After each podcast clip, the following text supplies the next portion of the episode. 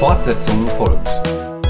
Ein Podcast aus der Reihe 60 Sekunden mit Gott mit Lilo Peters.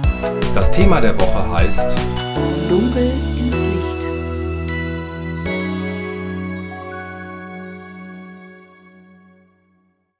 Diese Momente, in denen ich Licht am Ende des Tunnels sah, es hat sie schon öfter gegeben in meinem Leben. Da hat mir jemand weitergeholfen. Dort gab es wieder erwarten noch eine Lösung.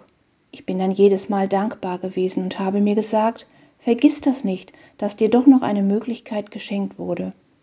Ich wollte beim nächsten Mal gelassener, zuversichtlicher, aufmerksamer, vorbereiteter sein. Aber wie das so ist, wir vergessen oft diese besonderen Momente, die wir uns doch bewahren wollten. Das erinnert mich an das Gleichnis von den zehn Jungfrauen. Fünf bleiben wachsam und halten ihre Lichter angezündet. Die fünf anderen haben ihre Lichter verlöschen lassen und sind unvorbereitet, als der besondere Tag kommt, an dem Jesus erscheint. Ich möchte wachsamer sein für meine Mitmenschen und für die Zeiten, in denen Gott mir begegnet. Eine Möglichkeit habe ich gefunden.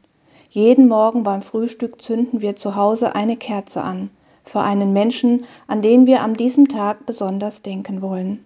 Auch das ist ein Schritt vom Dunkel ins Licht. Fortsetzung folgt. Morgen bei der Evangelischen Kirchengemeinde Lippstadt.